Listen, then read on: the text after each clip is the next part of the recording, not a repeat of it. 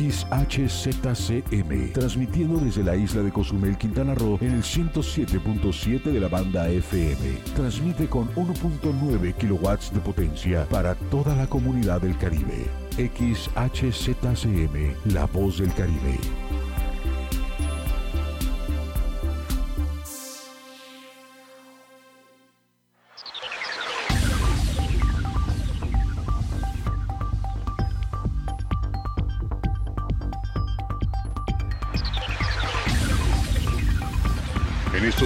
Inicia en punto de las 12 con Porfirio Ancona. Es tiempo de estar bien enterado del acontecer informativo en punto de las 12. Comenzamos.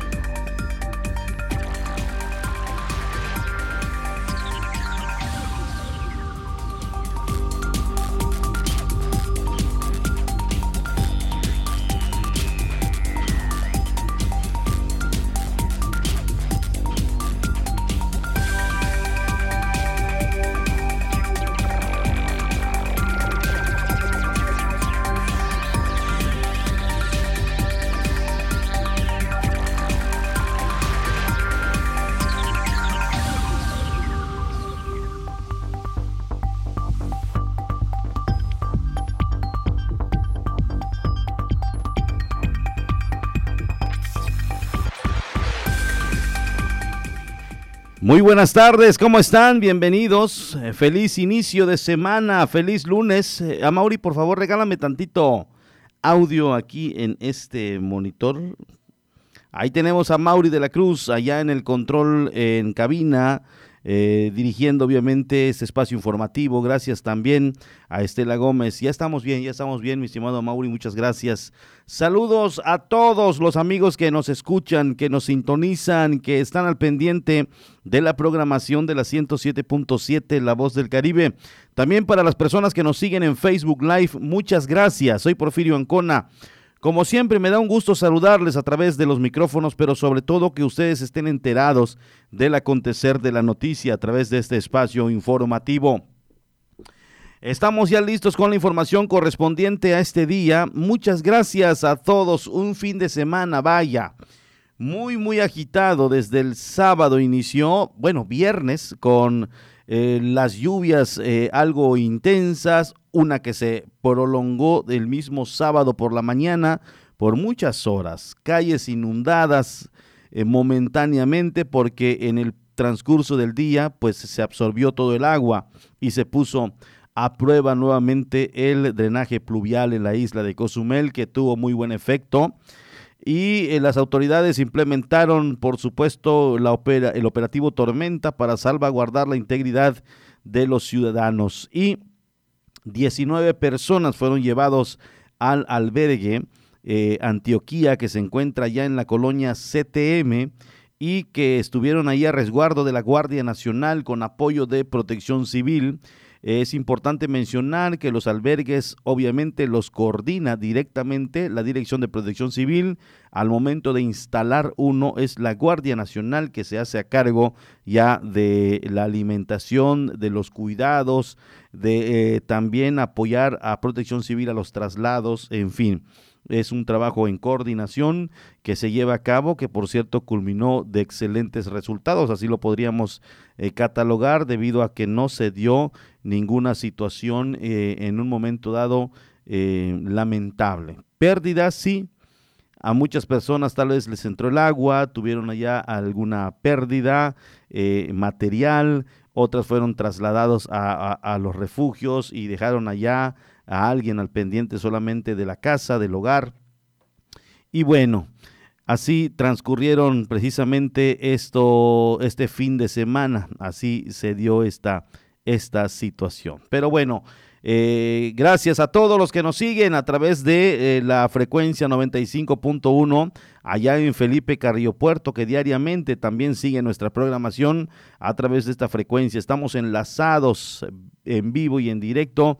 Nosotros estamos aquí en la Quinta Avenida, entre 2 y 4 Norte, y desde aquí estamos transmitiendo. Pues ya estamos listos con la información. Muchas gracias a las personas que nos escuchan y nos siguen. Vamos a iniciar con este tema Ah, gracias a todas las personas que nos están en estos momentos siguiendo. Le doy a conocer que del 4 al 10 de octubre el Planetario de Cozumel ya prepara actividades para celebrar la Semana Mundial del Espacio. Importante, importante también visitarlo porque se llevan medidas de protocolo, medidas de prevención y tiene uno que cumplir con ellos para poder precisamente seguir. Planetario de Cozumel prepara actividades para celebrar la Semana Mundial del Espacio que dará inicio del 4 al 10 de octubre, donde se buscará llevar conocimiento de la vida espacial a los cozumeleños durante estos días, explicó Vicente Hernández, director del planetario. Que va a comenzar a partir del 4 de octubre, o sea, la próxima semana donde vamos a tener varias actividades relacionadas precisamente con, eh, con el espacio. Cada año, en esta semana del 4 al 10 de octubre, las Naciones Unidas han designado a este periodo de tiempo en el año como la Semana Mundial del Espacio. Agregó que además de ello mantienen actividades presenciales, pero solamente unos días a la semana con todos los protocolos sanitarios. Solo tenemos actividades presenciales eh, los viernes, los jueves, viernes y sábados. Y estamos eh, organizando actividades en la parte del domo, del observatorio y en el área de talleres. En el domo, pues tenemos eh, las películas y las funciones especiales, en donde podemos viajar a través del espacio o ambientes submarinos, por ejemplo, en películas y animaciones que están hechas para el formato full dome. Recalcó la invitación para visitar las redes sociales Planetario de Cozumel, así como la participación en las veladas astronómicas que se desarrollan los días jueves y sábado en las instalaciones del Planetario Chancaán.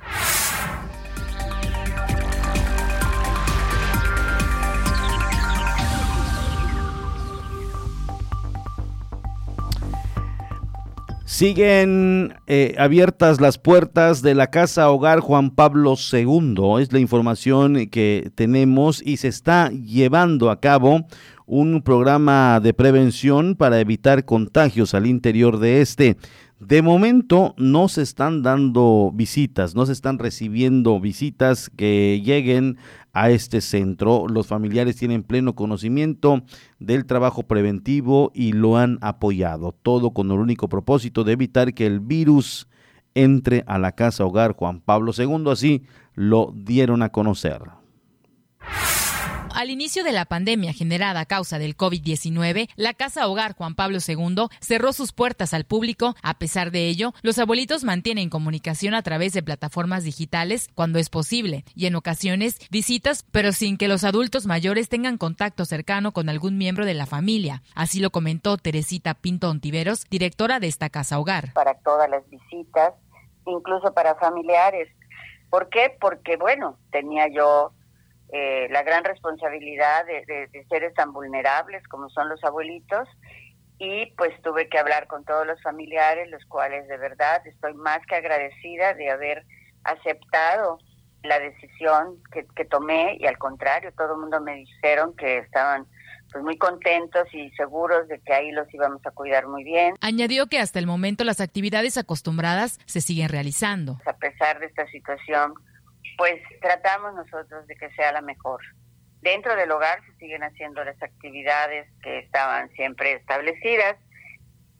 Eh, los viernes pues tienen karaoke, se reza el rosario todos los días, las que pueden hacer juegos de mesa los hacen. Ahora, la Casa Hogar Juan Pablo II en la isla tiene a su cuidado a nueve abuelitos. Algunos de ellos fueron llevados a casa con sus familias a fin de mantenerlos seguros y evitar un riesgo mayor, pero si deciden ingresarlos nuevamente, será posible, pero con todas las medidas sanitarias correspondientes. Si en algún momento pues ellos deciden volver a ingresarlos, desde luego con todas las medidas de seguridad, con pruebas COVID, para que esto sea de, de, la seguridad total de, de, los abuelitos y del personal, de las madres, de todos, ¿no? Porque no podemos exponerlos después de estarlos cuidando tanto. El familiar no va a entrar a estarlo visitando, mas sin embargo sí sustentado con toda una metodología, una revisión muy exhaustiva. El equipo continúa dando ese amor y llevando alegría a los abuelitos a pesar de la situación actual.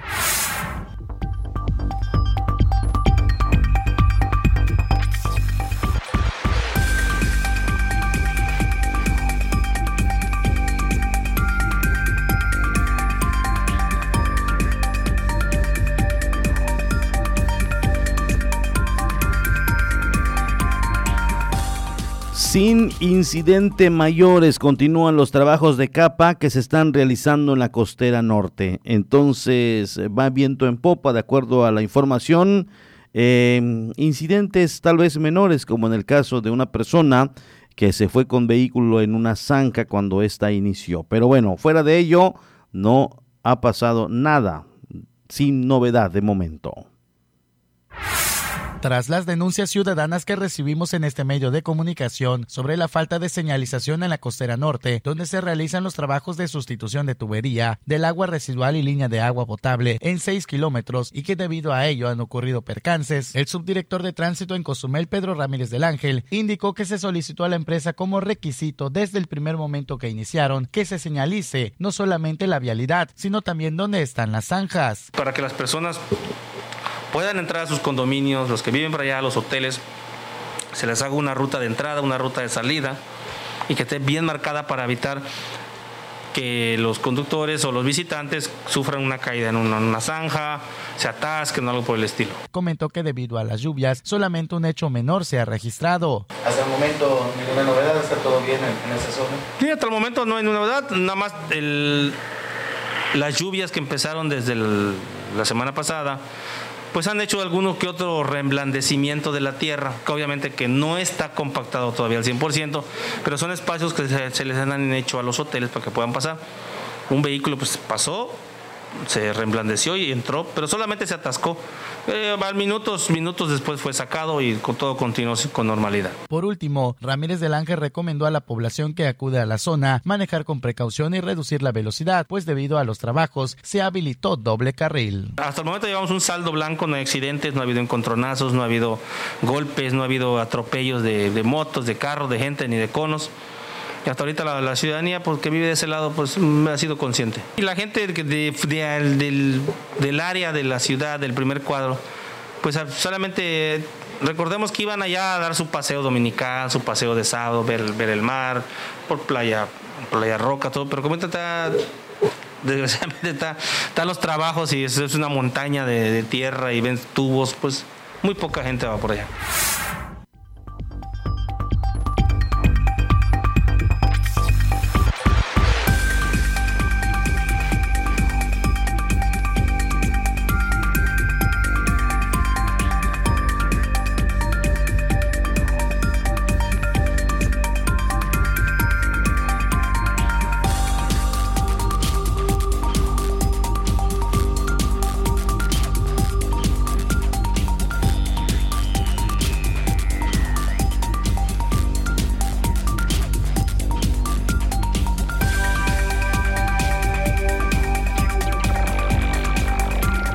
Nos dicen que tenemos problemas en Facebook. tenemos problemas en Facebook. Efectivamente, ya lo está checando a Mauri de la Cruz. No teníamos audio, lo están reportando a través del teléfono de WhatsApp. En eso, justamente ya nos encontramos. Al parecer ya estamos bien, ya tenemos audio y bueno, pues mil disculpas Mil disculpas a las personas que, bueno, nos estuvieron tratando de, esperando a qué horas va a llegar el audio y bueno, este, este no llegaba. Eh, ya a Mauri de la Cruz, en base a los mensajes que nos estuvieron llegando, ya se ha corregido. Muchas gracias, muchas, muchas gracias a las personas que nos siguen. Eh, en otro tema le doy a conocer y, por cierto, este, a Mauri eh, justamente está haciendo los, ahí los, los trabajos técnicos eh, al parecer teníamos ahí el falseo de, un cable o, no sé, eh, ahorita va a dar obviamente eh, el diagnóstico a Mauri de la Cruz, quien está pues en estos momentos checando qué exactamente fue lo que sucedió. Muchas gracias a todos allá en Felipe Carrillo Puerto. 95.1, ahí nos están siguiendo y la verdad nos da un gusto enorme el saber también que nos están escuchando. Allí eh, tenemos a Manu López en la línea telefónica, me dice Mauri de la Cruz. Este tema que trae eh, Manu López es importante. Hoy estuvo platicando en el C5 con el responsable. ¿Por qué? ¿Por qué?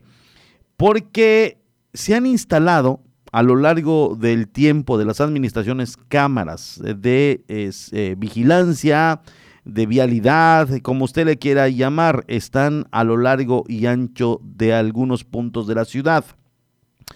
Pero estos, conforme se van descomponiendo, no hay una campaña, un, un programa que les dé mantenimiento. Se echa a perder una y bueno, simple y sencillamente deja de estar mostrando imagen, obviamente se reduce la vigilancia en la ciudad.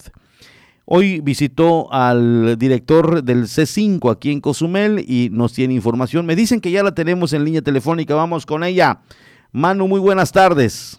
Hola, Porfirio, muy buenas tardes. Buenas tardes a todos los radioescuchas de 107.7. Sí, efectivamente, el día de hoy tuvimos la oportunidad de platicar con el director del C5 aquí en la isla, Anuar García, y efectivamente eh, pues nos platicaba precisamente el tema que, que tú acabas de comentar, estas cámaras de vigilancia que, bueno, sabemos que están en varios puntos de, de la isla, pero bueno, eh, todas estas eh, van a tener una reparación porque ya sabemos que a través de un programa que, que se dio a conocer anteriormente y, yo también estuve presente en esta en esta modernización del, del C4 al C5 pues bueno también eh, hubieron en la instalación de nuevas cámaras de vigilancia aquí en la isla y bueno a raíz de eso y del proyecto que que se llevó a cabo, más eh, sumándole las que también se encuentran en varios puntos de la isla, pues bueno, déjame decirte que estas estas cámaras de, vigilancia van a ser revisadas y por supuesto eh, con un mantenimiento por parte de la empresa encargada de la instalación de las mismas, es decir, eh, va a ser la misma empresa la que se encargue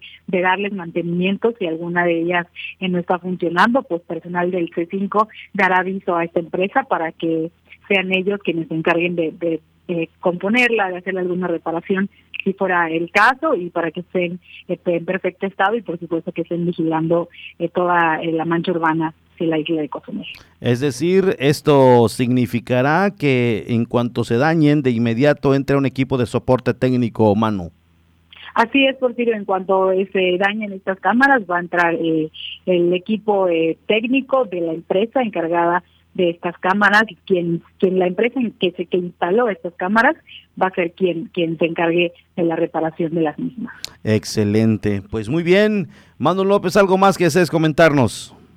No, al contrario, Porfirio, eh, también comentarte que, que a decir de, de Anuar García, este es como te mencioné, no es parte de un programa, pero bueno, eh, hay por ahí, eh, ahora sí que en proceso, otro programa más para instalar eh, unas unas cámaras de vigilancia también en la isla de Cozumel. Hasta el momento son 40 las que están funcionando en la isla, pero sí hay un proyecto para que se instalen otras más y entonces se puedan abarcar pues más puntos de Cozumel. Muchas gracias, Manu, te saludamos. Muchas gracias, buenas tardes. Allá tenemos a Manu López Mesa con esta información que nos da a conocer, sin duda alguna interesante. Siempre que se plantee un proyecto, este debe venir de la mano con un eh, trabajo preventivo, con un trabajo eh, que de mantenimiento, apenas se dañen, apenas falseen algunos cables o el mismo sistema de internet que envía la imagen, de inmediato caerle, no esperar que la, el salitre, la salinidad que hay en la isla obviamente haga mella en estos aparatos. Es muy, muy importante. Ojalá, ojalá y, y se lleven a cabo tal como está ya proyectado para que estas 40 cámaras sigan su funcionamiento y obviamente pues si se instalan más pues haya un equipo eh, especializado solamente en darles el mantenimiento.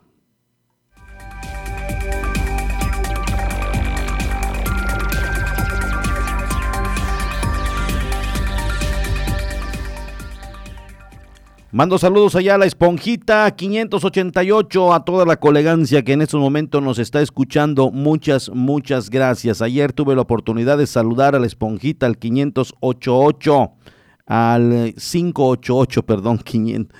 Y un saludo a él eh, y a todos los amigos eh, del sindicato de taxistas Adolfo López Mateos.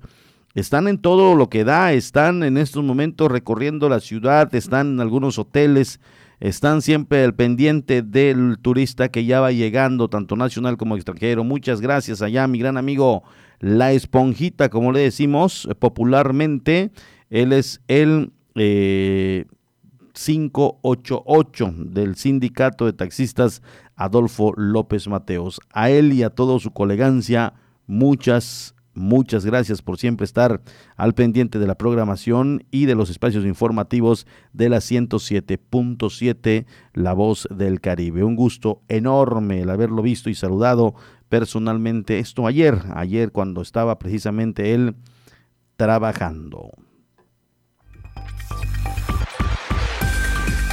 Nos vamos en estos momentos con las breves nacionales, son exactamente las 12 con 25 minutos. Alcalde de Oaxaca se contagia del COVID-19. El presidente municipal de la ciudad de Oaxaca de Juárez, emergido del partido Movimiento de Regeneración Nacional, Osvaldo García Jarquín, reportó haber resultado positivo a la prueba por COVID-19 y anunció que inició su etapa de confinamiento preventivo en su domicilio mientras sigue el pendiente de sus ciudadanos. Frena, retira campamento de paseo de la reforma. Eh, la tarde de ayer los integrantes del Frente Nacional Anti-AMLO, Frena, que mantenían un plantón sobre carriles centrales del paseo de la reforma, deciden levantar el campamento. Los elementos de la Subsecretaría de Tránsito de la Secretaría de Seguridad Ciudadana implementaron el operativo Carrusel después de que se levantó la última tienda de campaña. Estaremos al pendiente de Delta. Está en el mar Caribe y se forma ya tormenta tropical. Así lo dan a conocer las autoridades del Tren Centro Nacional de Huracanes de Estados Unidos, por sus siglas en inglés NHC, informó sobre la formación de la tormenta tropical Delta en el Mar Caribe, mientras que el Servicio Meteorológico Nacional aquí en nuestro país reportó que Gama mantiene su desplazamiento fuera de las costas de Yucatán, pero se seguirá afectando a ese estado junto con Campeche, Tabasco y Chiapas. En cuanto a Delta, le estaremos dando puntual seguimiento. Gama, hablando de esa tormenta tropical que pasó el sábado por la mañana sobre Cozumel, deja 10 muertos y 600 mil damnificados. Oiga usted, parecía inocente este movimiento climático. La tormenta tropical Gama dejó al menos 10 muertos y cerca de 600 mil damnificados antes de abandonar la península de Yucatán y cobrar fuerza en su salida por el Golfo de México. El estado más dañado fue Tabasco, donde el Instituto de Protección Civil confirmó alrededor de 21 horas que había 593.150 afectados por las lluvias y los desfogues que ocasionó el fenómeno.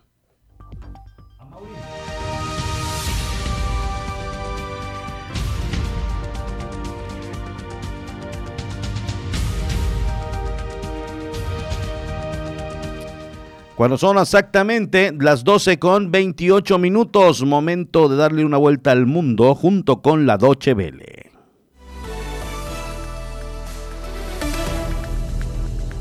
En un año marcado por la pandemia, la Real Academia de las Ciencias de Suecia decidió otorgarle el Premio Nobel de Medicina a los descubridores del virus de la hepatitis C. Se trata del británico Michael Houghton y los estadounidenses Harvey J. Alter y Charles M. Rice. Según el jurado, el hallazgo de esta hepatitis de transmisión sanguínea permitió desarrollar medicamentos que han salvado millones de vidas. En los próximos días se otorgarán los galardones Nobel de Física, Química, Literatura, Paz y Economía. Un estudiante judío de 26 años resultó gravemente herido tras ser atacado por un hombre a las afueras de una sinagoga en la ciudad alemana de Hamburgo. El agresor golpeó a la víctima con un objeto contundente antes de ser neutralizado y detenido después por la policía. El acto que ha sido ampliamente condenado como antisemita está siendo investigado desde un posible trasfondo ultraderechista. La presidenta de la Comisión Europea, Ursula von der Leyen, anunció este lunes vía Twitter su puesta en cuarentena tras conocer que una persona con la que tuvo contacto el pasado martes dio positivo por coronavirus. La jefa del Ejecutivo Comunitario recordó que el pasado jueves resultó negativo en una prueba de COVID e indicó que se someterá a un nuevo test este lunes. El presidente de los Estados Unidos, Donald Trump, recibió un torrente de críticas tras salir del hospital donde está siendo tratado por COVID-19 desde el viernes. Y es que pese a las estrictas medidas sanitarias que deben seguir los pacientes con coronavirus, el mandatario decidió salir a saludar a sus seguidores desde uno de los coches de su comitiva. Poco antes, los médicos de la Casa Blanca aseguraron que el republicano podrá ser dado de alta este lunes si su salud sigue mejorando. En Costa Rica, el presidente Carlos Alvarado dio marcha atrás y dijo rechazar su propuesta inicial de acudir al FMI para negociar un fondo de 1.750 millones de dólares para estabilizar las finanzas del país. Asimismo, Alvarado convocó a un diálogo nacional con un tiempo limitado para buscar alternativas que eviten una crisis económica. El anuncio llega tras cinco días de protestas por parte de sectores sociales y sindicales en contra del paquete financiero. Los demonios de Tasmania están de vuelta en la Australia continental 3.000 años después de su extinción. En el marco de un programa de protección animal, 26 ejemplares fueron liberados en un santuario en el norte de Sydney, donde podrán proseguir la especie. Se cree que los demonios fueron eliminados del continente por los perros salvajes. En la isla de Tasmania, de donde proviene su nombre, la especie también se ha visto afectada por una enfermedad contagiosa que ya ha causado la muerte del 80% de los ejemplares.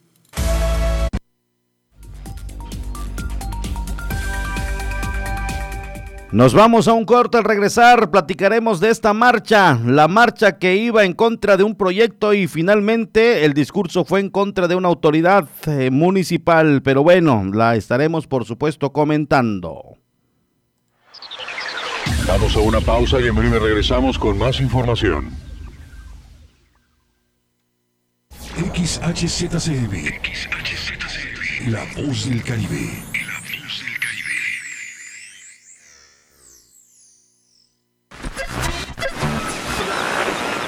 En el Caribe mexicano se escucha una frecuencia. 107.7 FM, transmitiendo desde Cozumel, Quintana Roo. Si viene usted a Cozumel, disfrutando sus amores, si viene luna de miel, coma muchos caracoles. Entrevistas, noticias, entretenimiento y la música que a ti tanto te gusta, la encuentras aquí en La Voz del Caribe.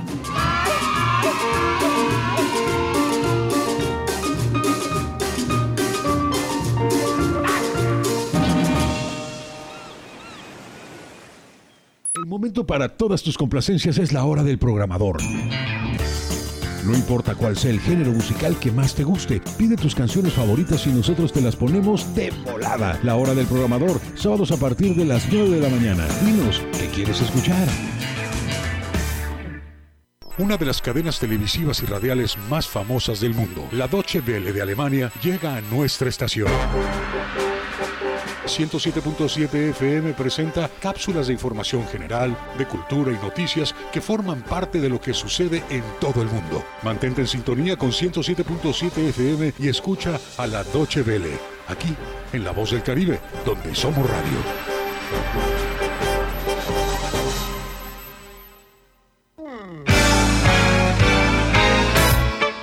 ¿Qué tal? Te saluda Alex de la Hoy. Te quiero invitar todos los sábados a partir de las 10 de la noche para disfrutar juntos una velada al estilo Rucos Night. Trivias, anécdotas, música, añoranzas, buenas canciones, historia musical y sobre todo mucha diversión. Nos escuchamos sábados de 10 a 12 de la noche, Rucos Night con Alex de la O. No faltes. Aunque la mayoría de los casos de coronavirus COVID-19 no son graves, hay que protegerse. COVID se transmite al toser, estornudar o al tener contacto directo con una persona enferma u objetos contaminados. Lávate las manos con agua y jabón o usa gel antibacterial. Evita tocarte la cara, estornuda y tose en la parte interna del codo. Y recuerda, no difundas información falsa. Si te cuidas tú, nos cuidamos todos. Gobierno de México.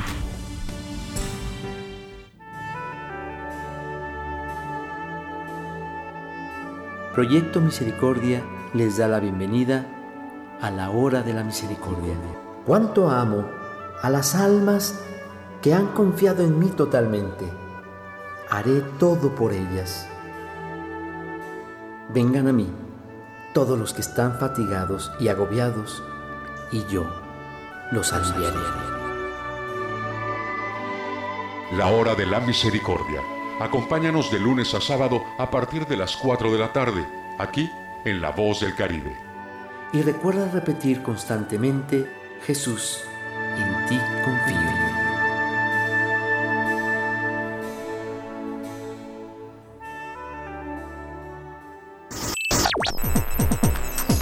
Estás escuchando 107.7 FM La Voz del Caribe. Desde Cozumel, Quintana Roo. Simplemente radio.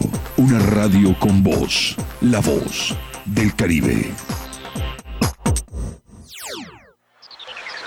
Estamos de regreso en punto de las 12. Continuamos con la información.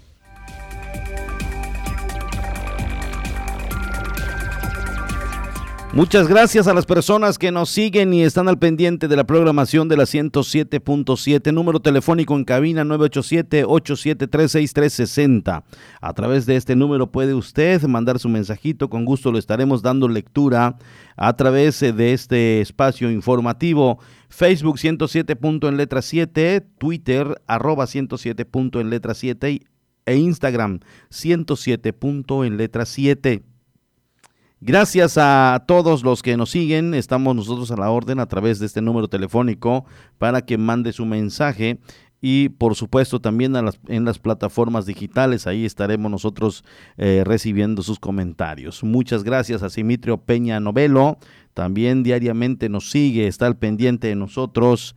Y por supuesto también a la esponjita junto con toda la colegancia del sindicato de... Eh, del sindicato Adolfo López Mateos, que diariamente nos siguen a través de este espacio informativo y nuestra frecuencia y además que están al pendiente de la programación de este medio de comunicación.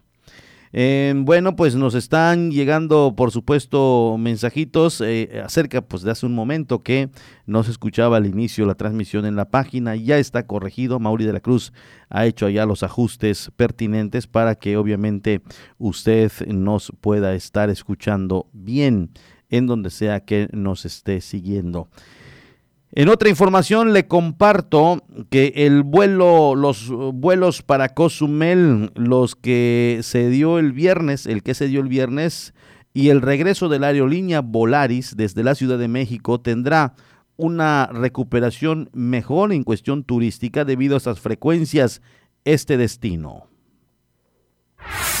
Autoridades dieron la bienvenida a la reactivación del vuelo Ciudad de México-Cozumel a través de la aerolínea Volaris, el cual por lo pronto tendrá dos frecuencias semanales, los viernes y domingos. El vuelo llegó a la 1.45 de la tarde del viernes 2 de octubre al Aeropuerto Internacional de Cozumel con 153 pasajeros. El regreso de Volaris a Cozumel es una gran noticia que nos alegra mucho y que contribuye a la recuperación económica de la isla. Esperamos que la ruta sea muy exitosa y que la demanda vaya en aumento Queremos que le vaya muy bien a Cozumel y a Volaris, comentó Darío Flotocampo, director general del Consejo de Promoción Turística de Quintana Roo. Dijo que el CPTQ continúa redoblando esfuerzos para impulsar la reactivación turística del Caribe mexicano y que durante los últimos meses ha sostenido juntas de trabajo con representantes de las principales aerolíneas que aterrizan en Cozumel, con quienes se ha pactado mantener rutas aéreas e incluso incrementar frecuencias de algunas tras la reapertura de los destinos turísticos del estado. Recientemente,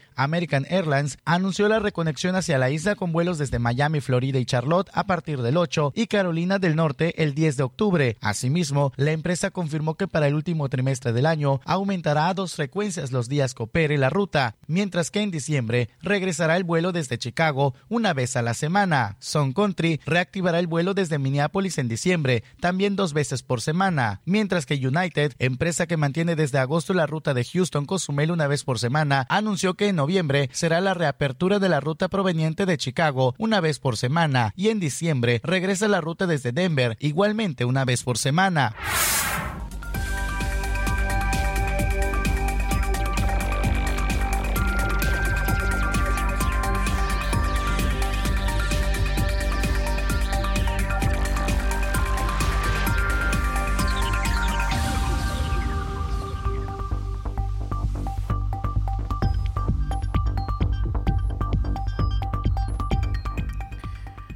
En Cancún hay buenas noticias. Con la llegada de un vuelo procedente de Europa traerá beneficios ahora para el estado de Quintana Roo, tomando en cuenta que llegan por esta vía y eh, se van distribuyendo al, a la zona de la Riviera Maya, Playa del Carmen, Tulum, eh, por supuesto también se van hacia la isla de Holbox, es decir, Cancún hoy por hoy sigue y seguirá siendo el aeropuerto más importante de nuestro destino y uno de los más importantes en el país. Y bueno, este vuelo de Europa, que procede de Europa, trae excelentes noticias. La llegada del vuelo Uftanza procedente de Frankfurt al Aeropuerto Internacional de Cancún traerá mayores beneficios para el Caribe mexicano con la llegada, además de visitantes de países que conectan con esta aerolínea europea, declaró Darío Flota Ocampo, director del Consejo de Promoción Turística de Quintana Roo. Vamos a recibir a través de este vuelo viajeros de Holanda, de Austria y de todos los países que conectan a través de Lufthansa con su aeropuerto eh, matriz. Es el primero, sí. Eh, el sábado llega otro vuelo que es parte del grupo de Lufthansa, que es Edelweiss, ya forma parte de su grupo, que viene de Suiza. Eh, también se va a estar viniendo una vez por semana. Agregó que el número de arribo de visitantes de aerolíneas como esta era mayor, pero a causa de la pandemia los números son menores. Bueno, de Alemania el año pasado recibimos 153 mil turistas alemanes. Es nuestro tercer mercado productor desde Europa. Eh, evidentemente no serán esos números este año porque su temporada más fuerte era en el verano, que ya pasó. Y están viniendo a pesar de las restricciones. Los viajeros a su regreso tienen que someterse obligadamente a una prueba PCR y a pesar de eso el vuelo está teniendo muy buena demanda, viene ya lleno en sus, próximos, este y los próximos dos están llenos. Flota Ocampo afirmó que para los siguientes meses se espera un incremento del 13% en vuelos internacionales en comparación al año anterior. Bueno, ya llevamos un 13% arriba en el caso de Estados Unidos. Asientos disponibles desde Estados Unidos a Cancún, hay un 13% más programados ahora con respecto al año pasado. Hay una razón, no solo somos un destino atractivo y que ha probado ser seguro, sino las aerolíneas tienen restricciones para volar a Europa, tienen muchos aviones disponibles y los están programando para...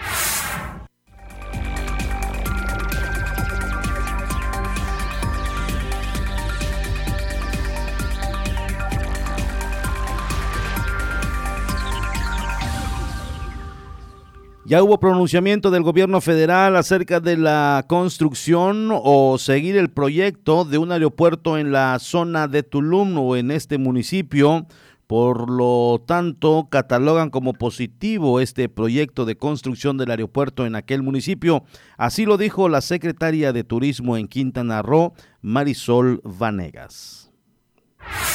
Luego del anuncio por parte del presidente de la República, Andrés Manuel López Obrador, sobre la construcción de un aeropuerto en el municipio de Tulum, proyecto que pudiera ser positivo para el Estado, expresó Marisol Vanegas Pérez, secretaria de Turismo en Quintana Roo. El anuncio es muy bueno, saber que ya teníamos el proyecto del aeropuerto en Tulum desde hace mucho tiempo que por temas de mercado y la cobertura que estaba teniendo el aeropuerto de Cancún no se hacía tan factible en términos de demanda eh, pero bueno, el tiempo también ha cambiado, ya el aeropuerto de Cancún ya tiene eh, un gran movimiento, nos parece que puede ser muy positiva la noticia, ahora tendremos que esperar eh, si el emplazamiento es el mismo que se tenía preparado, si las condiciones de mercado, si se va a otorgar igual en, operación, para quién será. Todos estos detalles de la operación tendremos que saberlos posteriormente. Cuestionada sobre la posible fecha de arribo de cruceros a Cozumel, destacó. Es que CDC, que es la, la, Asociación de Crisis y em, para Control de Enfermedades de Estados Unidos, eh, identifica que hasta febrero del 2021 podrían empezar a operar y esto genera una discusión en Estados Unidos con la CLIA, que es la Organización de eh, Líneas Navieras, y con la FCCA, que es la Federación para el Caribe, para que no se vaya tan lejos la apertura, que les acepten los protocolos que todos ya están haciendo, ya nos los han enviado, son muy buenos. Nosotros ya tenemos listo el protocolo para mm, eh, Cozumel y para Mahahual eh, y en realidad nos parece que es muy pertinente en este momento ya poder tener operación de crucero. Sin embargo, es una disposición en Norteamérica para sus líneas navieras. En cuanto al turismo de bodas para el Caribe mexicano, Vanegas Pérez mencionó que aún no será posible la realización de estos eventos. Únicamente se abre el desarrollo de grupos y convenciones. En el caso de bodas no hay, hay contacto físico, hay una, una interacción muy personal y tenemos que tener las pruebas rápidas de antígeno, no solo las pruebas de anticuerpo que dan una ventana muy grande donde hay mayor riesgo. Entonces habrá que esperar unas semanas a que estén listas las pruebas rápidas de antígeno. Eh, seguramente ya hemos asistido a varias reuniones, seguramente será muy pronto y eso permitirá detonar todo lo que tenga eventos sociales con contacto físico.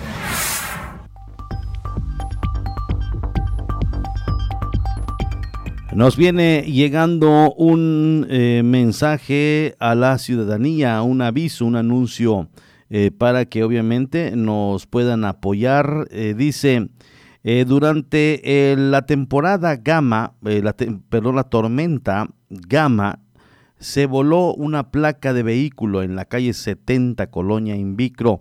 Se solicita el apoyo a la ciudadanía para poder encontrarla. Es una placa de vehículo delantera y obviamente pues los números o, las siglas son UUT-474-G de Quintana Roo. Se ofrece recompensa a la persona que la entregue.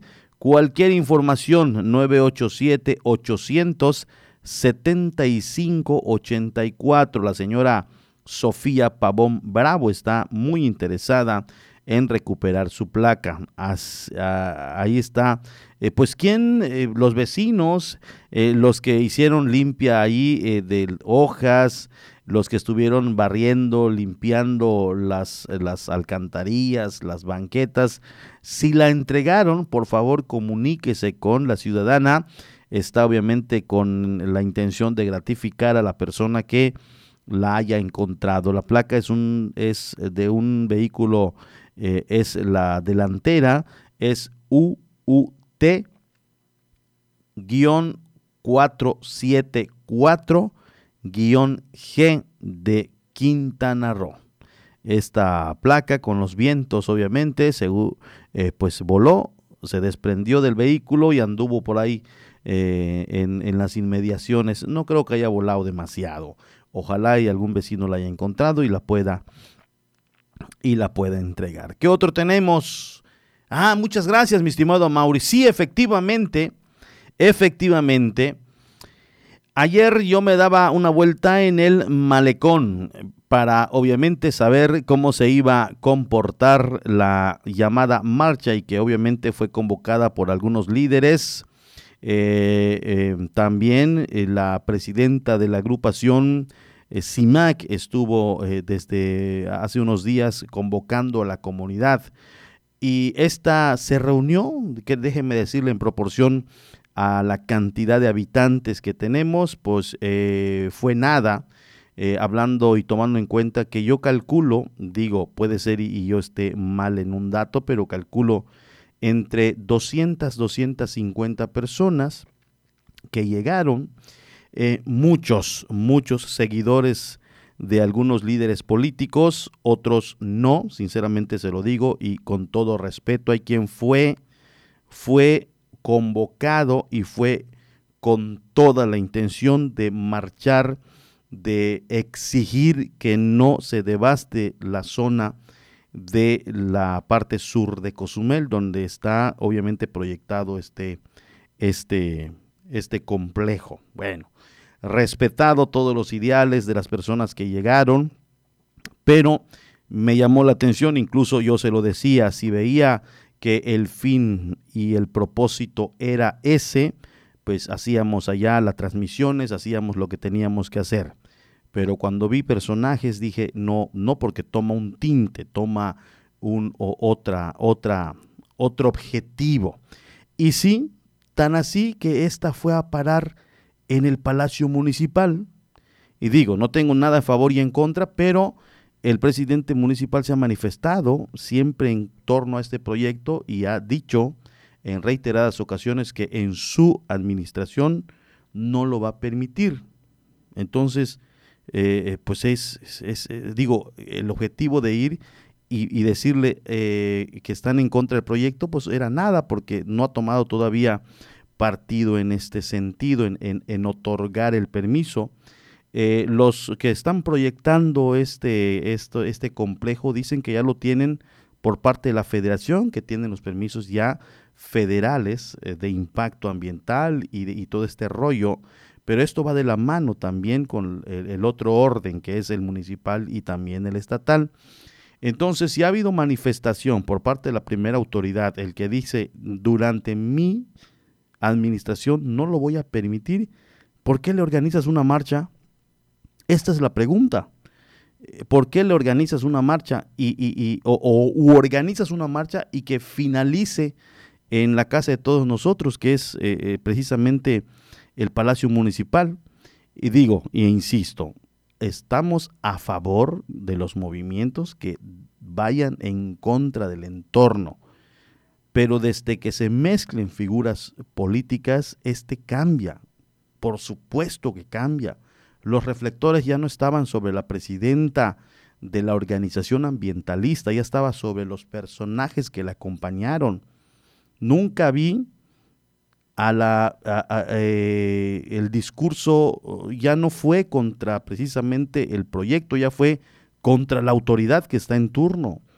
Y también ya no fue la presidenta de este organismo eh, eh, protector del medio ambiente, sino era de una que marchaba y que estaba allá eh, y que agarró el, el, megáfono y se puso a decir de todo. No era el momento, no es los, no son los momentos. Amigo eh, eh, ambientalista, amiga que se encarga de proteger, no sé, cualquier organización sin fin de lucro, esto que sirva de ejemplo hay gente que no se involucró, por supuesto, que llegó y dijo, vámonos en contra del proyecto y que no estamos de acuerdo, pero al ver la situación que se estaba viviendo, prefirió mejor mantenerse de lejitos. Hay otras organizaciones que lo hacen y que no involucran a figuras eh, políticas o públicas y esto tiene mayor fuerza, tiene mayor peso, es el sentir del ciudadano, es el sentir de la gente que está verdaderamente en pro de la naturaleza y que no se toque ni una palma de chit y que no se toque ni una hoja de mangle. Y amigos y figuras políticas, déjenlos pelear en su lucha. El de ustedes no es ese.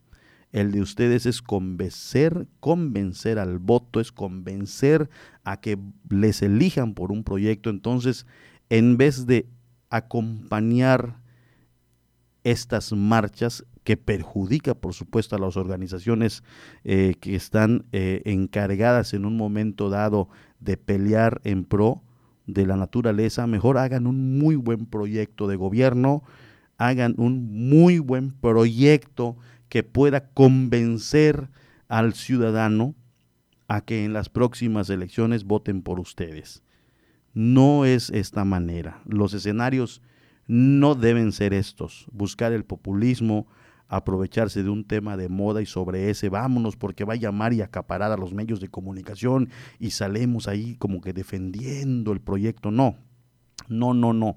El llamado a las organizaciones ambientalistas es hagan su lucha, hagan su lucha. Estamos nosotros, eh, por supuesto, apoyando a que se manifiesten, que se muevan, que generen los movimientos en contra de algo que está en contra de la naturaleza, de manera pacífica, por supuesto. No alteren el orden, no violenten la ley, porque ustedes caen en el error y se tiene que hacer valer el Estado de Derecho. ¿Y cuál es el Estado de Derecho?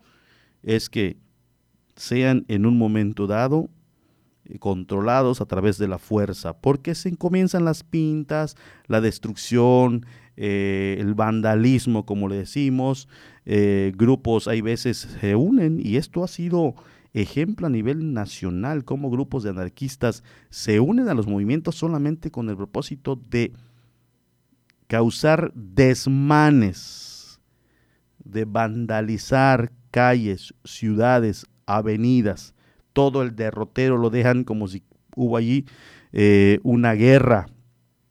Entonces esto es importante que lo tomen en cuenta.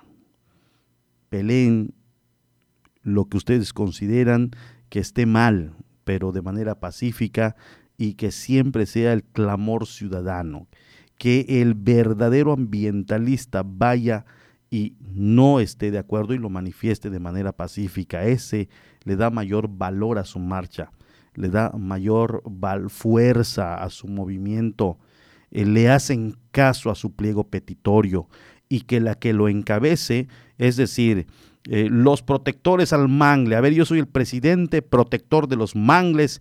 Yo me voy a plantar con el megáfono a decir con argumentos. Pero imagínese, me reúno, ya tengo conmigo a 200 personas y no tengo un argumento. Digo, pues mira, se me ocurre que aquí, a este edificio, vamos a manifestarle. Eh, porque no tengo nada en concreto, no tengo un argumento Amigos de los grupos ambientalistas, asesórense bien. Tienen que estar bien asesorados, no manipulados, bien asesorados, ir con la ley en la mano, ir con el proyecto en la mano, ir con todo. A ver, si me voy a manifestar, si estoy yendo a pelear contra Estela, porque Estela está planteando un proyecto y que me encuentro la casa de Amauri y me planto sobre la casa de Amauri, va a decir Amauri, a ver, ¿yo qué culpa tengo?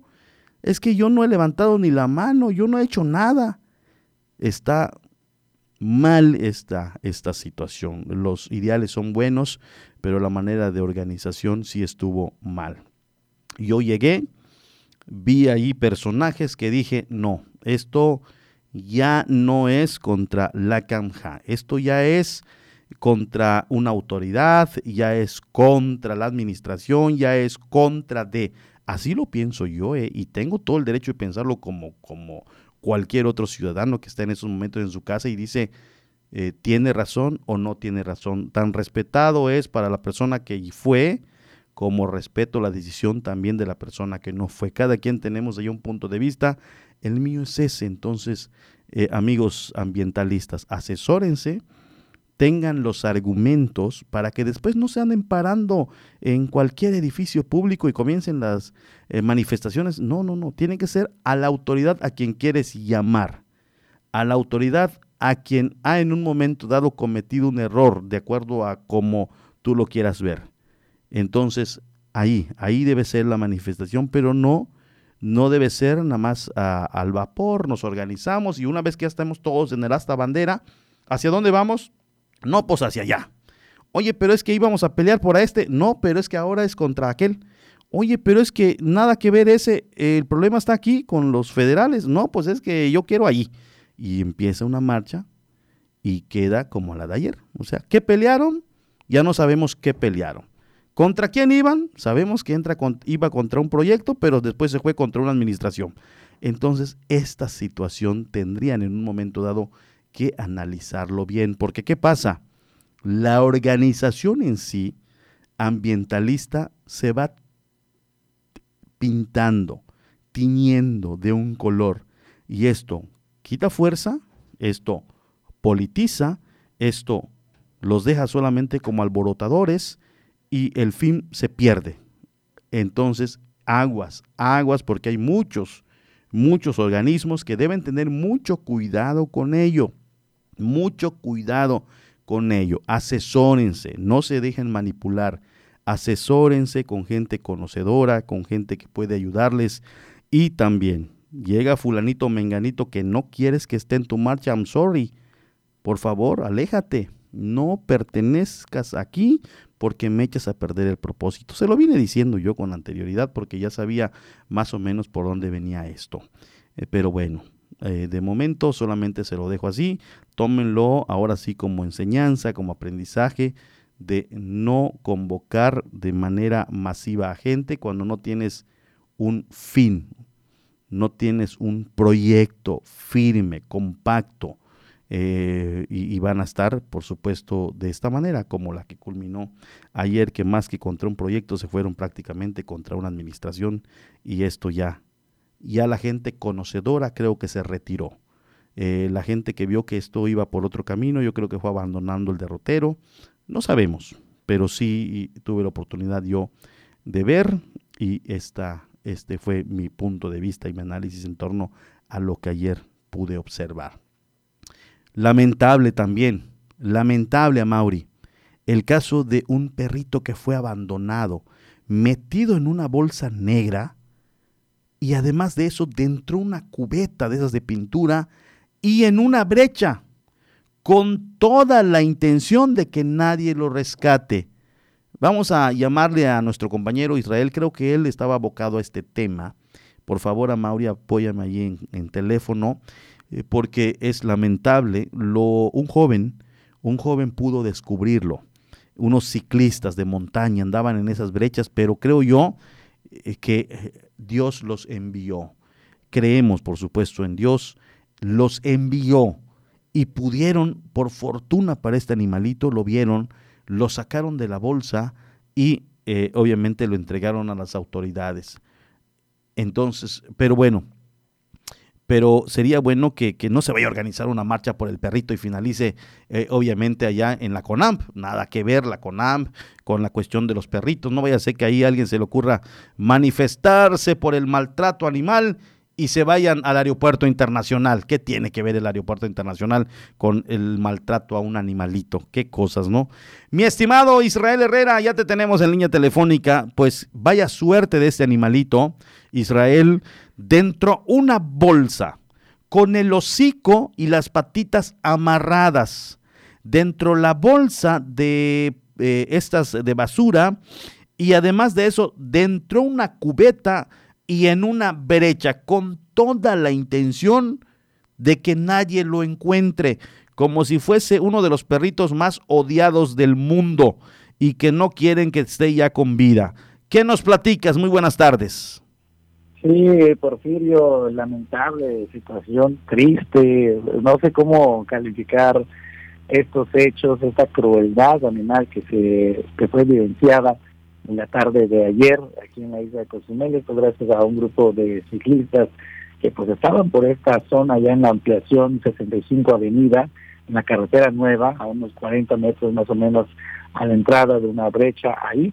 Hasta ahí encontraron a ese animalito y eh, como bien señalas con estas eh, características prácticamente con la hazaña de dejarlo morir, lo amarraron inclusive, ya ves que luego los perritos, a pesar de que le hacen daño, y eso es, totalmente cierto, nos tocó hace algunos años subir una información, ¿te acuerdas, Porfirio, en un campo de la 90 avenida cuando eh, el dueño del perrito le estaba dando eh, con la coa en la cabeza y aún así el perrito pues lo seguía persiguiendo, porque pues al final de cuentas es tu dueño, eh, y, pues te quiere el animal, aunque tú le hagas daño, bueno, pues sí, para identificar que fue la misma situación, lo amarran para que no persigan al dueño.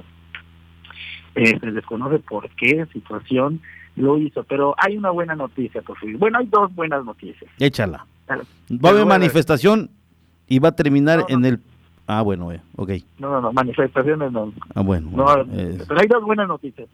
La primera de ellas es que está bien el perrito, lo han eh, trasladado a un veterinario, e inclusive por la mañana nos informaron estaba con atención del veterinario, ya había comido y ya hay una familia interesada en adoptarlo. Entonces, por ese lado tenemos buenas noticias.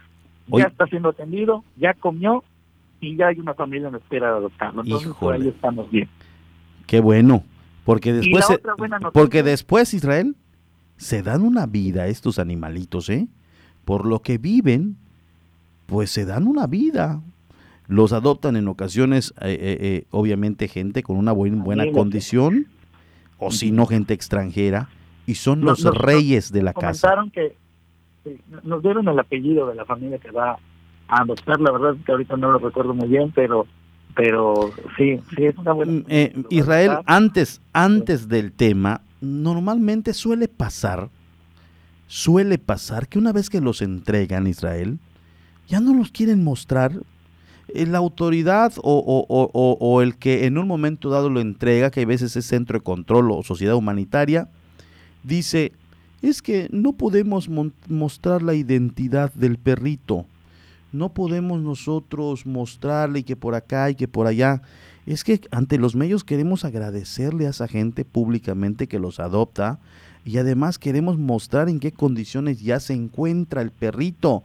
Este, este animalito que tú me hablas de, la, detrás del campo de la CIEM, en la ampliación eh, Emiliano Zapata, hemos buscado la manera...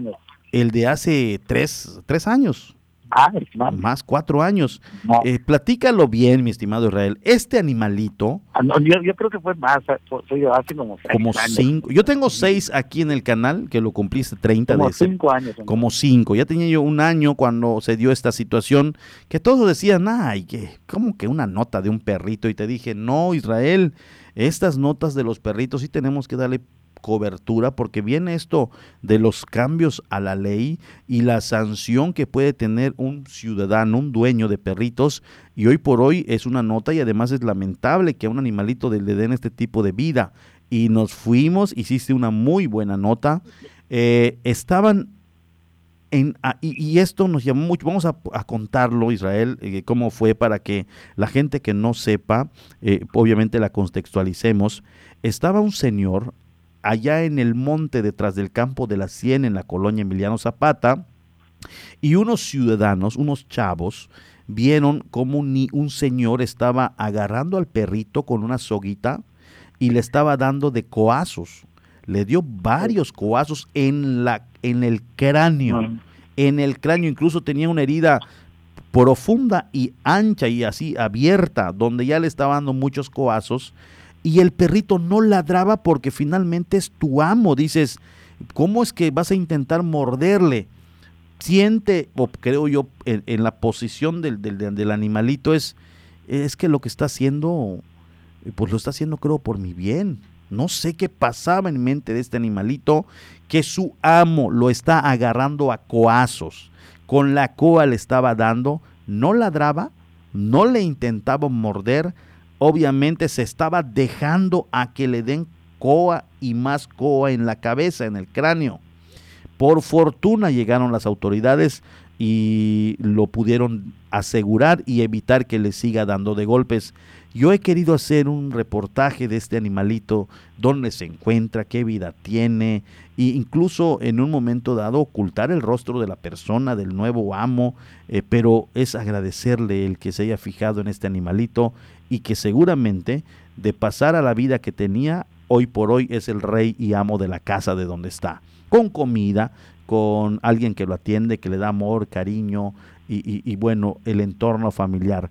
El Señor argumentó, y aquí es lo lamentable Israel, que simple y sencillamente no tenía para darle de comer y quería matarle. ¿No?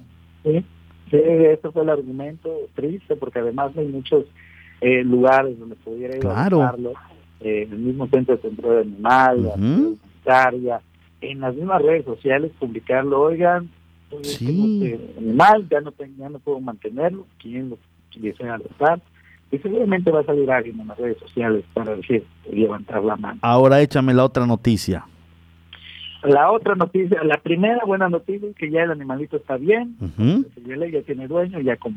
La otra es que las autoridades van en busca de quien realizó eso. Qué bueno. Han informado que apenas eh, esté ya limpio, porque obviamente estaba en unas condiciones terribles, eh, sucio, eh, maltratado, en fin, terribles situaciones y tal vez irreconocible. Entonces, una vez que ya esté limpio y bañadito, le van a tomar fotografías, lo van a subir a las redes sociales y van a pedir a la comunidad que colabore.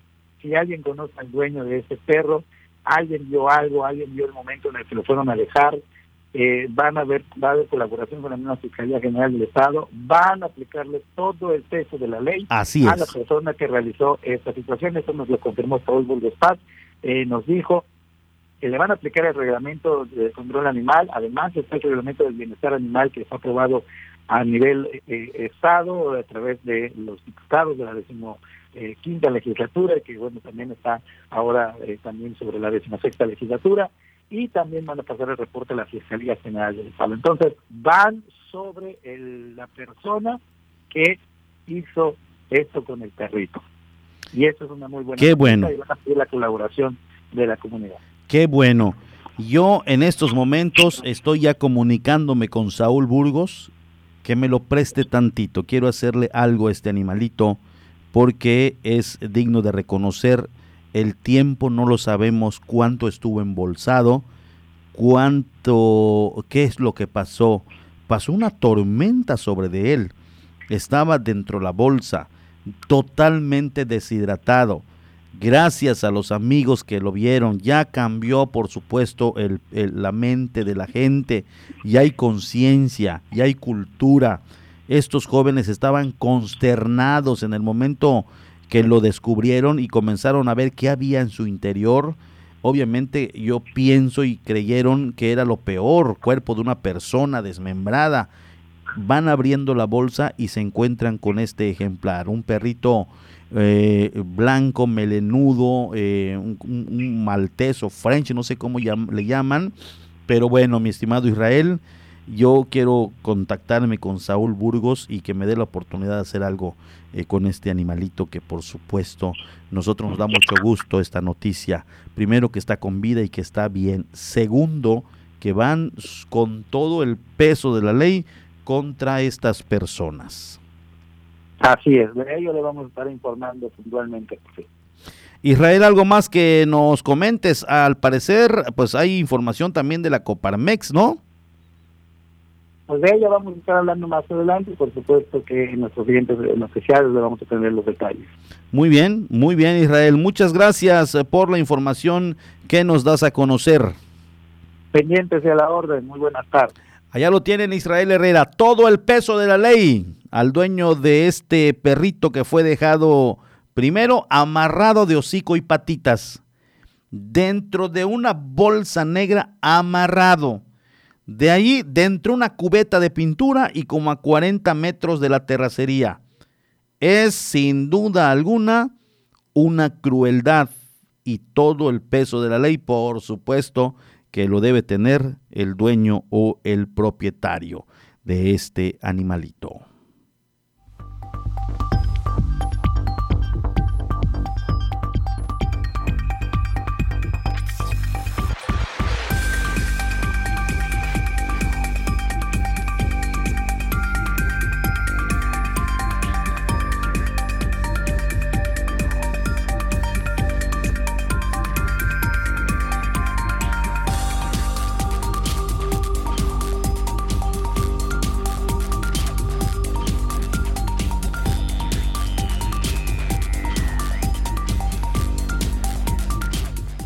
12, son 13 horas con 12 minutos. 13 horas con 12 minutos, momento de las breves nacionales.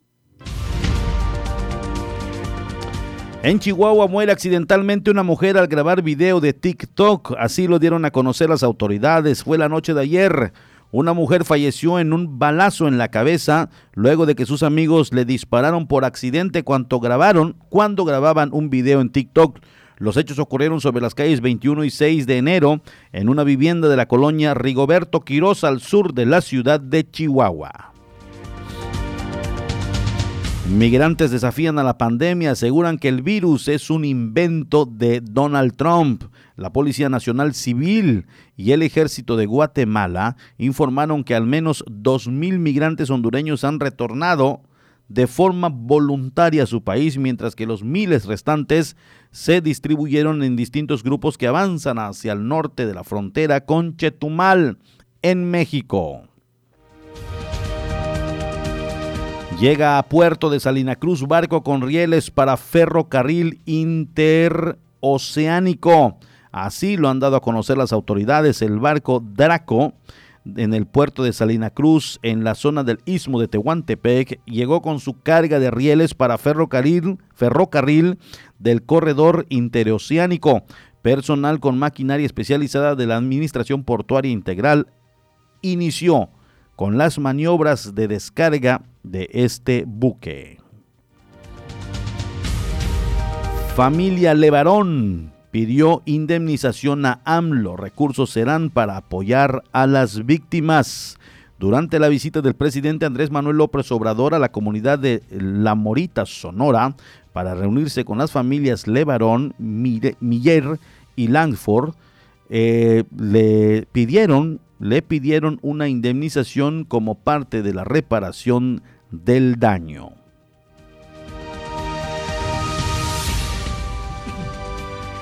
Nos vamos con la información del mundo, las noticias humanitarias a través de la Organización de las Naciones Unidas.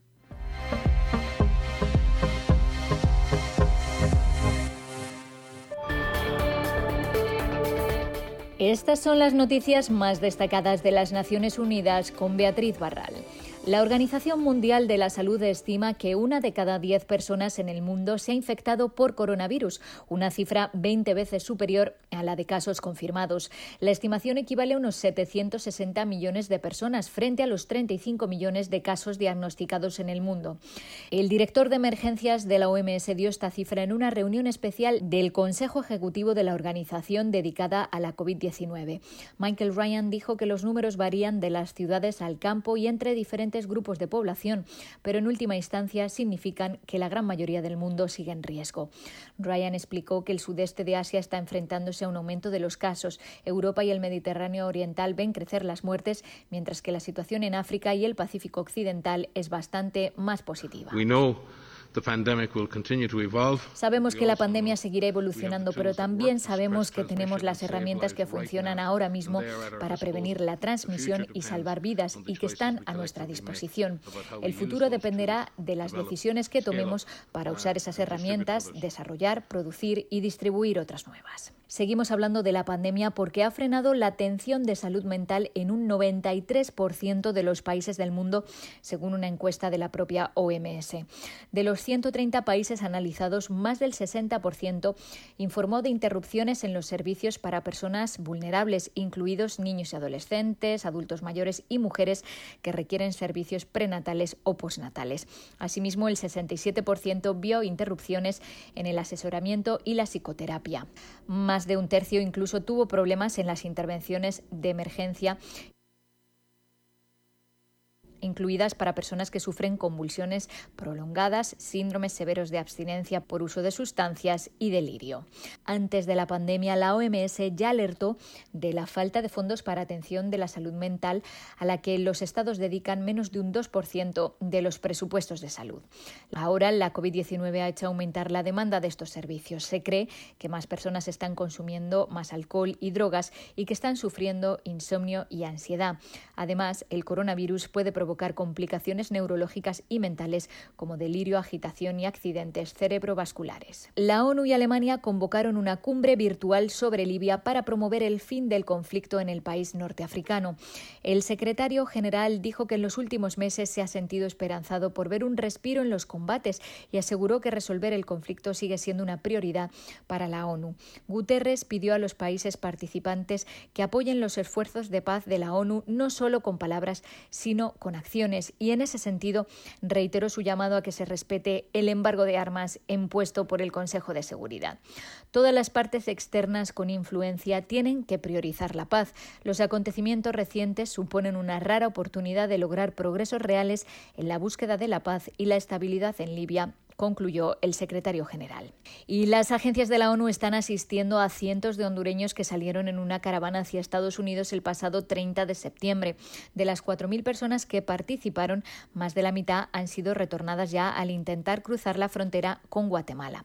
El 1 de octubre, la mayor parte de los integrantes de la caravana, que se convocó por redes sociales, cruzaron la frontera con Guatemala, donde las autoridades migratorias solicitaron la prueba PCR negativa para COVID-19 como requisito para ingresar ante la ausencia de la prueba, un primer grupo de 150 personas fue deportado.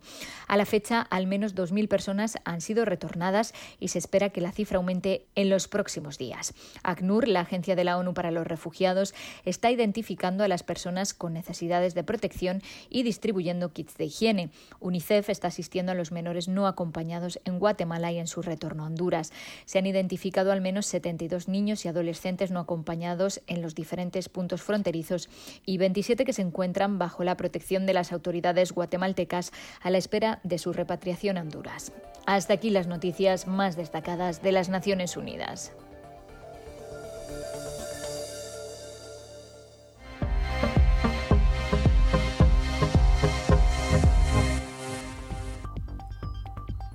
Nos vamos a un corte, enseguida volvemos, ya entramos a la recta final de este espacio informativo. Muchas, muchas gracias a todos. Aprovecho para mandarles saludos a mi gran amigo que se está reportando, David Contreras.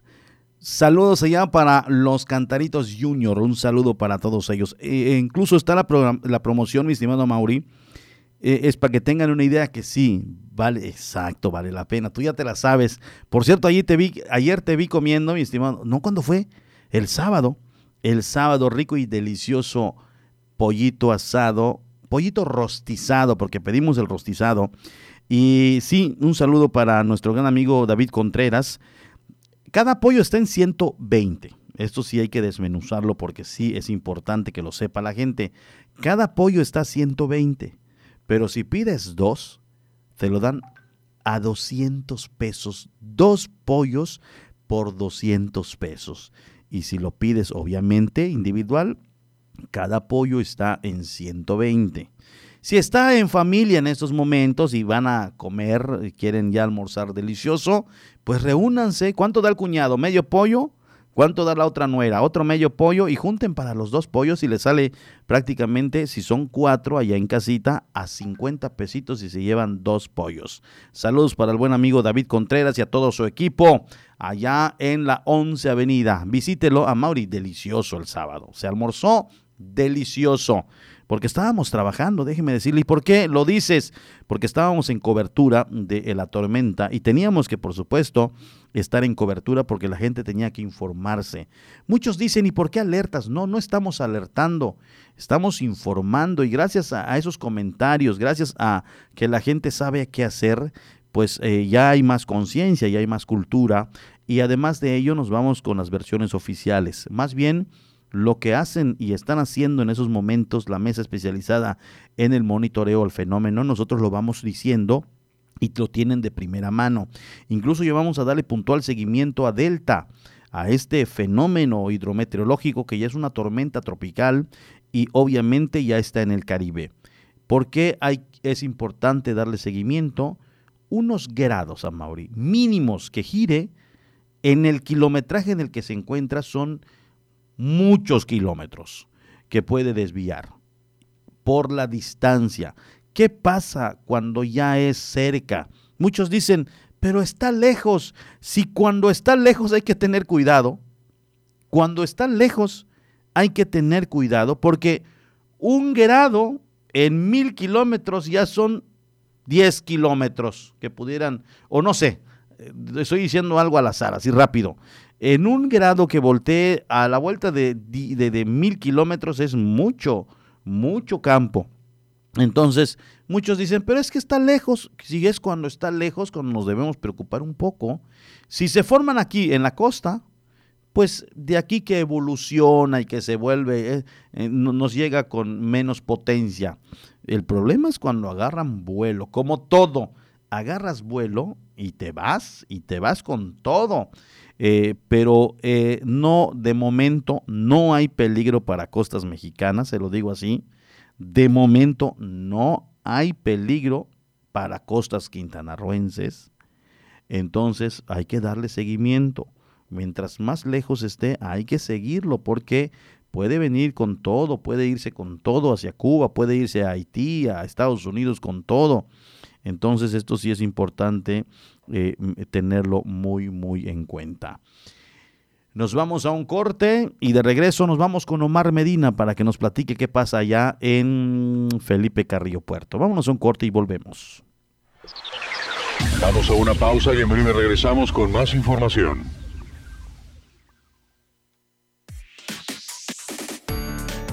Radio Eficaz, radio de una sola voz, 107.7 FM, La Voz del Caribe.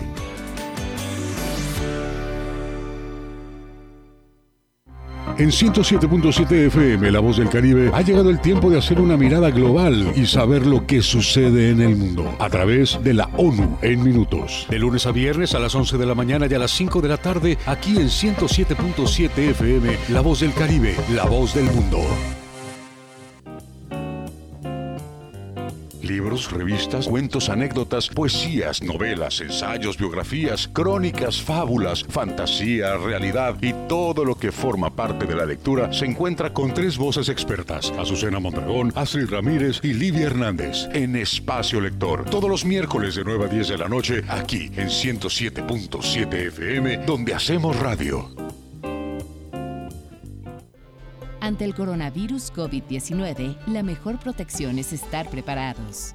Lávate las manos con frecuencia o usa gel antibacterial. Evita tocarte la cara y desinfecta superficies y objetos de uso común.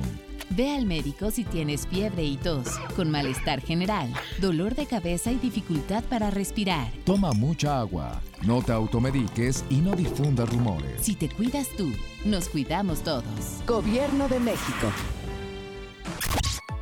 Síguenos en Instagram y mantente en contacto con nosotros. 107.7 oficial. Hay partidos de fútbol europeo que no llegan por televisión. Pero ahora 107.7 FM en colaboración con la Deutsche Welle traen para ti los partidos más emocionantes de la liga alemana. Vive la Bundesliga todos los sábados a las 11.30 de la mañana aquí en La Voz del Caribe. Y prepárate para gritar gol. 107.7 FM, La Voz del Caribe, la voz del fútbol.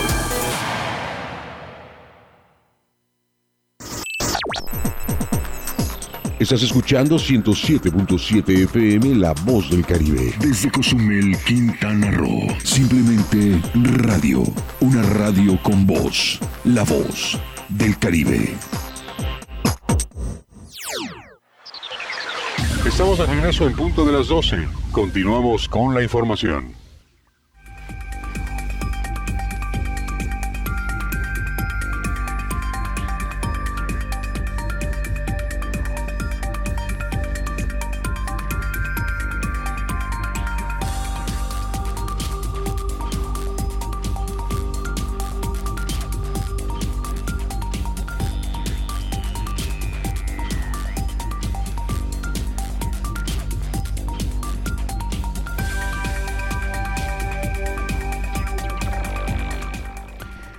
Muchas gracias a las personas que nos están siguiendo a través de la 107.7 La Voz del Caribe. Nos vamos hasta Felipe Carrillo Puerto. Allá nos escuchan a través de la 95.1 y está ya Omar Medina en línea telefónica.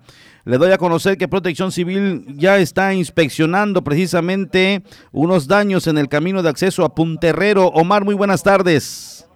¿Qué tal, Porfirio? Muy buenas tardes. Efectivamente, desde el fin de semana, de hecho, está la Coordinación Municipal de Protección Civil de Felipe Carrillo Puerto realizando recorridos en pues prácticamente en toda la zona maya. Hay que recordar que son eh, más de 80 comunidades las que eh, pertenecen a este municipio.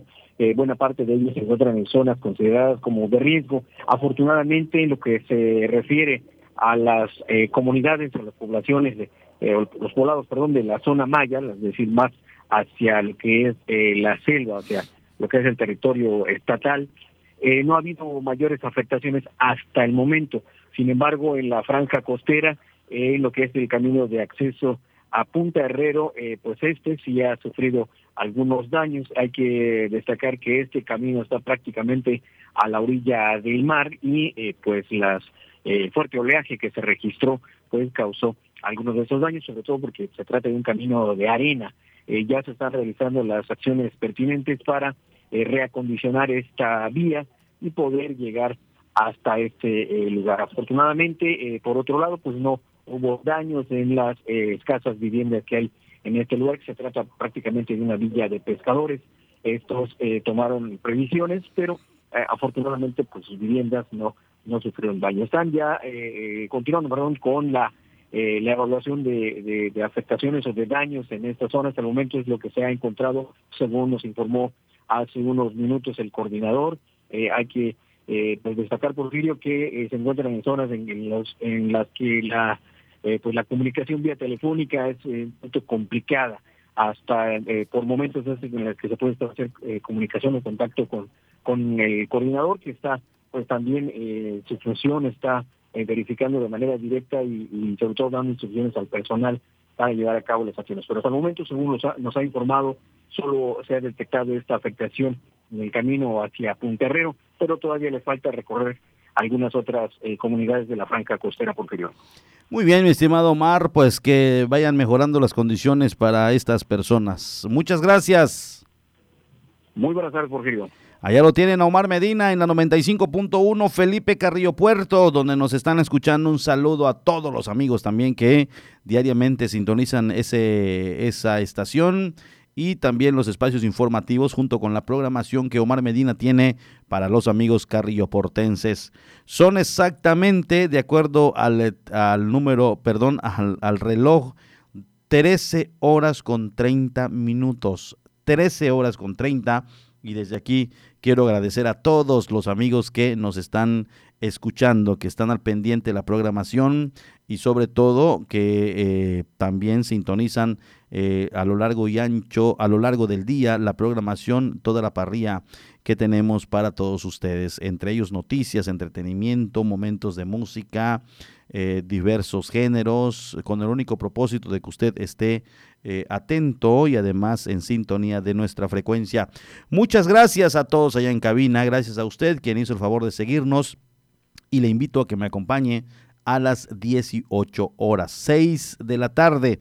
Nuevamente estaré al frente del espacio para que usted para que usted esté debidamente informado. Muy buenas tardes y muy buen provecho.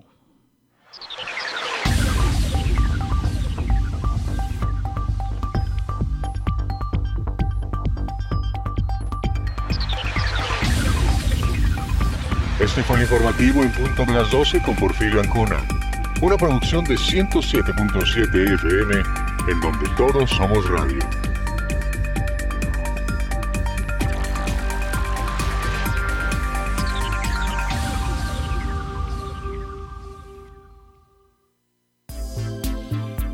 XHZCM, transmitiendo desde la isla de Cozumel, Quintana Roo, en el 107.7 de la banda FM. Transmite con 1.9 kilowatts de potencia para toda la comunidad del Caribe. XHZCM, la voz del Caribe.